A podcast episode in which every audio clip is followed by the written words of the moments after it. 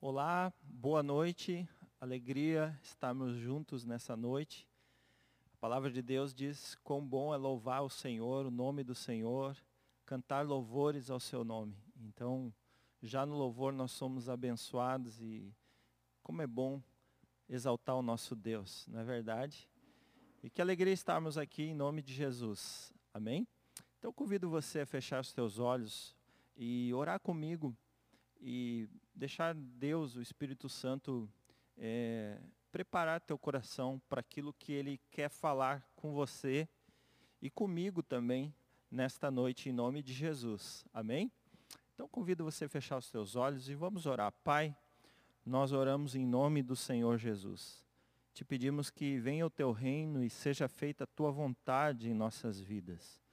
Pai, que a tua presença agora inunde os nossos corações cada casa, cada família e cada um de nós agora sejamos abençoados pela tua palavra, que ela é viva, Senhor, e que ela é como uma espada é, de tão poderosa que ela é. Nos abençoe, nós te pedimos agora, Senhor, nos conduz no teu Espírito Santo, em nome de Jesus. Amém. Aleluia. Sabe, irmãos, eu tenho tido a impressão e me parece que o mundo ele está em ebulição nesses últimos dias. Alguns falam de fim do mundo, não é verdade? Alguns fazem é, alusões de que essa, essa epidemia que nós estamos vivendo pode ser o fim dos tempos. Outros falam sobre rumores de guerras e muitas coisas mais. Já outros estão sem muita expectativa em relação ao futuro. E de que forma eu percebo que as vidas das pessoas têm sido afetadas por isso. A forma como elas têm pensado e têm visto o mundo, a, as coisas como esse mundo, elas estão sendo conduzidas, isso está afetando a vida das pessoas. Tanto positivamente como negativamente. E a palavra de Deus ela fala sobre a volta de Jesus. E não simplesmente sobre um fim do mundo, não é verdade? Porém, isso, como isso afeta a nossa vida. Como a volta de Jesus, ela toca nos nossos corações hoje, agora. E é sobre isso que eu quero falar.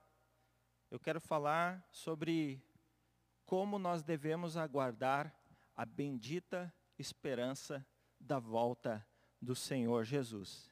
E eu quero que você acompanhe comigo um texto no qual Deus mesmo fala a respeito disso. E é importante nós ouvirmos aquilo que Deus tem a dizer a respeito disso na sua palavra. Aí nós podemos então confiar nas suas promessas. Nós podemos então descansar na sua palavra e saber que nós estamos, sim, no rumo certo, em nome do Senhor Jesus. Por isso eu convido você agora a abrir a sua Bíblia no livro de Tito, capítulo 2, versículo 11 ao versículo 14. Porque a graça de Deus se manifestou trazendo salvação a todos. Ela nos educa para que, renegadas a impiedade e as paixões mundanas, vivamos neste mundo de forma sensata, justa e piedosa, aguardando a bendita esperança e a manifestação da glória do nosso grande Deus e Salvador, Jesus Cristo. Ele deu a si mesmo por nós, a fim de nos remir de toda a iniquidade e purificar para si mesmo um povo exclusivamente seu, dedicado à prática de boas obras. Ensina estas coisas, versículo 15, também exorta e repreende com toda autoridade e que ninguém despreze você. Glória a Deus por essa palavra. Em primeiro lugar, é, tem duas coisas importantes que o versículo principalmente o versículo 13, ele nos fala. fala que nós devemos estar aguardando a bendita esperança e também fala da manifestação da glória do nosso grande Deus e Salvador Jesus Cristo. Então, em primeiro lugar, eu queria enfatizar essa manifestação da glória do nosso grande Deus e Salvador Jesus Cristo. Amém? Aleluia. Nesse texto aqui, a palavra de Deus fala desta promessa da sua manifestação gloriosa. E quanto a isso, a palavra de Deus ela é muito, muito objetiva e muito simples, e não há mistério algum nisso.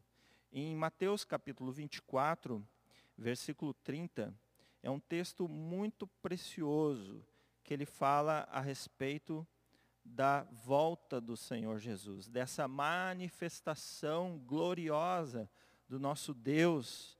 Aleluia. E diz assim, Mateus capítulo 24, versículo 30. Então aparecerá no céu o sinal do Filho do Homem. Todos os povos, irmãos, todos os povos da terra se lamentarão e verão o Filho do Homem vindo sobre as nuvens do céu, com grande, com poder e com grande glória.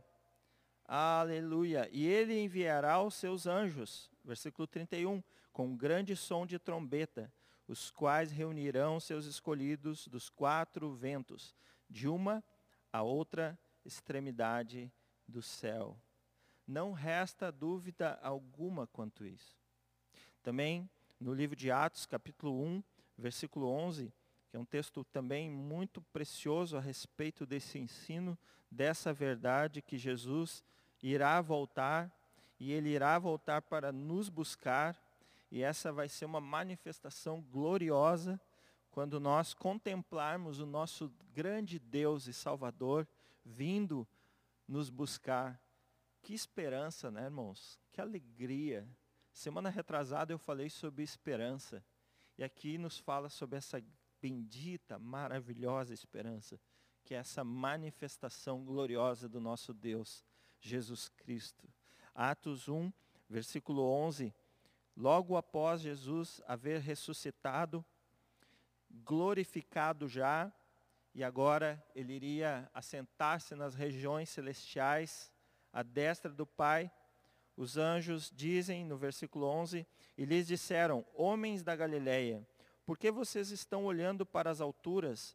Esse Jesus que foi levado do meio de vocês para o céu, virá do modo como vocês o viram subir. Maravilha, né, irmãos? Que alegria.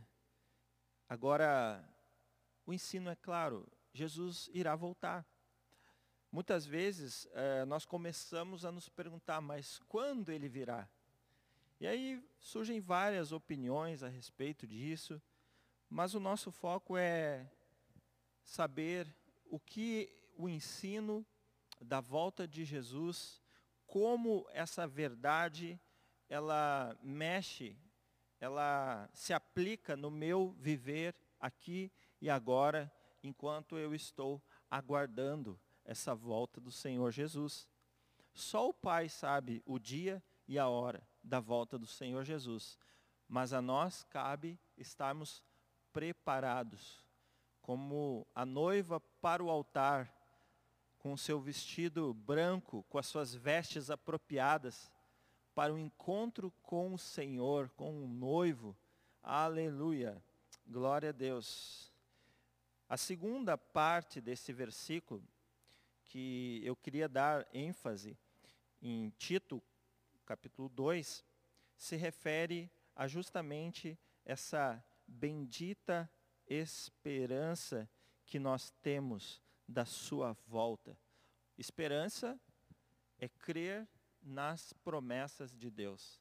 Esperança é acreditar na sua palavra. E quando Deus diz que irá voltar, ele irá voltar. E quando eu creio nessa promessa, o que acontece? Eu tenho esperança e eu estou aguardando a sua volta. E você está aguardando a volta do Senhor Jesus? Aqui em Tito capítulo 2, versículo 3, 13, fala aguardando a bendita esperança. O que é aguardar? Aguardar é estar à espera de alguém. É ficar na expectativa. É esperar.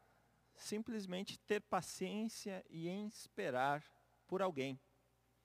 Então, aguardar é eu ter, nutrir essa expectativa, essa confiança nessa promessa, é eu esperar, estar atento. Estar atento para essa volta do Senhor. E de que forma, irmãos, eu devo então aguardar? Né, quando nós estamos numa fila de um supermercado, nós temos que aguardar de pé. Né? Um exemplo, quando nós estamos em outro determinado lugar, um consultório, fazendo exames, nós aguardamos sentados. Né? Então, de que maneira nós devemos aguardar a volta de Jesus? Nós devemos aguardá-lo de uma maneira sensata, de uma maneira justa, de uma maneira piedosa, como um povo, irmãos, que foi comprado, como um povo que foi remido pelo próprio Senhor Jesus. Esse texto fala que, anteriormente ao versículo 13, que essa graça manifesta, porque nós somos salvos pela graça, isso não vem de nós, nós não somos capazes de produzir essa graça. Essa graça é o amor de Deus em ação pela nossa vida, que nos remiu, que nos salvou através da fé na obra em Cristo Jesus, de Cristo Jesus naquela cruz. E essa essa graça, ela se manifesta em nossa vida e ela nos educa, no versículo 12, para que renegada as paixões é, mundanas, vivamos nesse mundo. Então é dessa maneira que nós devemos viver nesse mundo de forma justa, justa e piedosa, sensata, aguardando essa bendita esperança. Então é dessa maneira que nós devemos aguardar essa volta do Senhor Jesus. Nós devemos viver como remidos, como ressuscitados em Cristo Jesus. Irmãos, é, esse texto ele fala que no versículo 14, ele deu a si mesmo por nós, a fim de nos remir de toda iniquidade e purificar para si mesmo um povo exclusivamente seu, quão grande foi a obra de Cristo na cruz. Quão grande, irmãos. Quão maravilhoso foi isso. Quando Cristo, ele entregou a sua vida na cruz, ele morreu pelos nossos pecados. Ele foi o sacrifício. Ele foi o sacrifício no meu lugar. Nós que deveríamos morrer naquela cruz. Mas ele morreu então pelos nossos pecados, cumprindo a justiça e a santidade de Deus, o Pai. E quando nós nos batizamos nas águas, quando nós nos unimos pela fé a Cristo Jesus, toda a vida de Cristo, toda a realidade espiritual da sua vitória, da sua vida, da sua morte, da sua ressurreição, da sua glorificação. E ainda mais porque Jesus está sentado nos lugares celestiais. Hoje, em Cristo Jesus, nós também estamos. Então, quando nós nos unimos pela fé em Cristo Jesus, pelo batismo, a sua obra, ela se aplica em nossa vida e ele mesmo passa a ser a nossa vida. E aí nós somos, como consequência disso, a morte de Jesus passa a ser a nossa morte. Nós morremos com Cristo nas águas. Mas também, como consequência disso, nós ressuscitamos com Cristo agora. Ressuscitamos para viver, para é, usufruir e viver numa nova maneira, num novo jeito, numa nova vida. Aleluia. Temos vida em Cristo Jesus. Em Romanos 6, versículo 3 diz: Ou será que vocês ignoram que todos nós que fomos batizados em Cristo, fomos batizados na sua morte? Versículo 5: Porque se fomos unidos com Ele na semelhança da sua morte, semelhantemente, certamente o seremos também na semelhança da sua ressurreição, sabendo isto, que a velha, nossa velha natureza foi crucificada com ele, para que o corpo do pecado seja destruído e não sejamos mais escravos do pecado. Glória a Deus. Cristo na cruz conquistou uma nova vida para que nós vivêssemos nele. Isso é vida. É essa vida que nós temos agora. E é essa vida que nós podemos aguardar, é, é vivendo essa nova vida, vivendo esse novo de Deus, preservando esse novo, essa nova vida que Deus nos deu. É zelando por essa nova vida, esse nova, nessa nova maneira que nós vivemos agora em Cristo Jesus. Irmãos, fomos remidos e comprados pelo sangue do Senhor Jesus, para justamente isso e essa nova vida, ela é nos proporcionada pela obra de Cristo naquela cruz. Então, como você, ao ouvir essa palavra, que em Cristo Jesus nós temos essa nova vida, e nós sabemos a realidade da volta do Senhor Jesus, e nós devemos aguardar essa bendita esperança, como o apóstolo, o apóstolo Paulo, ele fala a Tito, nós estamos simplesmente aguardando a volta do nosso Senhor glorioso, nosso grande Deus e Salvador que virá. E Ele breve estará voltando. Então, como você pode responder ao Senhor dessa forma? Em primeiro lugar, nesse contexto de Mateus 24, você deve vigiar. Vigiar. Mateus 24, versículo 36 a 44, é, há um ensino ali que Jesus ele traz para os discípulos e para nós também, onde fala que nós devemos estar vigiando. Vigiar significa observar com atenção. Nós devemos estar atentos, atentos discernindo os tempos que nós estamos vivendo. Em Mateus 24, do versículo 36 ao 44, é, fala assim, mas a respeito daquele dia e hora ninguém sabe, nem os anjos dos céus, nem o filho, senão o Pai. Pois assim como foi nos dias de Noé, assim será também a vinda do Filho do Homem. Pois assim como nos dias de anteriores ao dilúvio, comiam e bebiam, casavam e davam-se em casamento até o dia em que Noé entrou na arca. E não o perceberam, até que veio o dilúvio e os levou a todos. Assim também uh, será vi na vinda do Filho do Homem. Irmãos, versículo 42 diz assim: Portanto, vigiem, porque vocês não sabem que dia virá o Senhor de vocês há um alerta da palavra de Deus para nós estarmos atentos e vigilantes e nós não vivemos e não levarmos a nossa vida de qualquer maneira. Aquelas pessoas, pelo que dá para entender aqui do texto, eles simplesmente viveram aqueles dias alheios à vida de Deus, como se Deus não existisse na sua vida. E há muitas pessoas, sem terem esse entendimento, estão vivendo justamente como se Jesus não viesse nos buscar. Então a palavra de Deus fala, em primeiro lugar, que vocês devem vigiar. Em Mateus, ainda no segmento desse texto, versículo 45 ao versículo 51 nos fala que nós não devemos viver de qualquer maneira. Veja bem que aqui a parábola do servo fiel e do servo mau. Depois você pode ler todo o capítulo 24 e o início do capítulo 25. Mas aqui está falando de um servo que ele, ele pensou que o seu senhor iria demorar para vir. E ele começou a levar a sua vida de qualquer maneira. Inclusive, começou a espancar os seus companheiros, a comer e beber com os bêbados. E aí diz o texto que no versículo 50, Virá o Senhor daquele servo em dia que não espera e hora que não sabe. Ele vai ser pego de surpresa. Que esse dia não nos pegue de surpresa, irmãos. Em nome de Jesus. Que nós estejamos atentos na maneira como nós estamos conduzindo a nossa vida hoje, agora.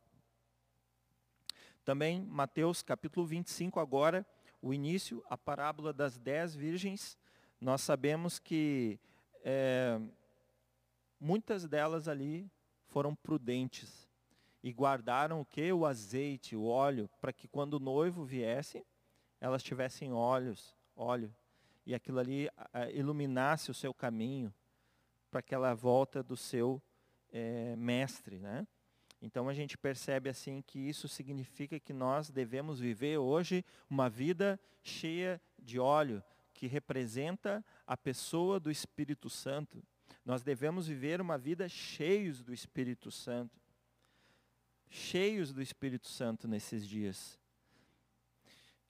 Também em Efésios capítulo 5, falando um pouco sobre essa vida cheia do Espírito, num contraste com uma vida de alguém que está levando uma vida de qualquer maneira, uma vida dissoluta nesses dias tão importantes que precedem a volta do Senhor Jesus. Seja quanto tempo for ele levar para vir. Mas esses dias que vivemos, eles precedem a volta do Senhor Jesus. E nós devemos ser como aquelas virgens cheias de óleo, cheias do Espírito Santo. Efésios capítulo 5, versículo 15 ao versículo 21, fala que, portanto, tenham cuidado com a maneira que vocês vivem. Ou seja, tem uma outra versão que fala, vede prudentemente como andam. E vivam não como tolos, mas como sábios, aproveitando bem o tempo. Aproveitando como é que você tem aproveitado esse tempo da quarentena? Para buscar a Deus, orar, jejuar, ter intimidade maior com Deus. Aproveite esse tempo, porque os dias são maus. Por esta razão, não sejam insensatos, mas procurem compreender a vontade do Senhor para a vida de cada um de nós. E não se embriaguem com o vinho, pois isso leva à devassidão mas deixem-se encher do Espírito. Amém? Então veja bem aqui que em Efésios capítulo 5 nos dá esse contraste de uma vida dissoluta, de uma vida que está sendo é, levada a uma devassidão e uma vida cheia do Espírito. Uma vida que está cheio da presença de Deus. Que maravilha, né, amados?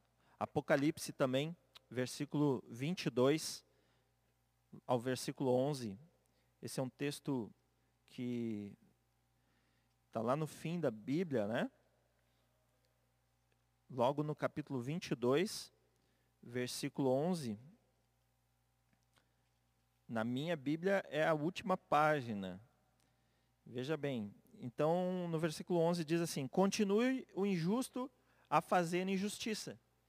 Continue o imundo a ser imundo. E o justo continue na prática da justiça. E o santo continue a santificar-se. Né? A maneira, veja bem a maneira, mais uma vez um contraste. A maneira como o justo ele conduz a sua vida em santidade e cada vez mais buscando santidade e justiça. Enquanto que o injusto, o ímpio, ele vai cada vez mais é, buscando sujar a sua vida, continuando na injustiça e no pecado. Colossenses 1,10 fala que nós devemos também viver do modo digno do Senhor. Efésios fala que nós devemos viver de modo digno do nosso chamado. E Filipenses diz que nós devemos viver de modo digno de Cristo Jesus. Hebreus também fala que nós devemos viver com temor e santo tremor diante de Deus e dos homens. É dessa forma, queridos, que nós devemos nos conduzir nesses dias e nos preparar, aguardar. É dessa forma que nós vamos viver aguardando essa bendita esperança da volta do Senhor Jesus. Que maravilha, irmãos, porque aquele, certamente, irmãos, certamente, isto é verdade, certamente, aquele que começou uma boa obra em mim, em você, ele vai completar essa obra. Ele vai completar essa obra.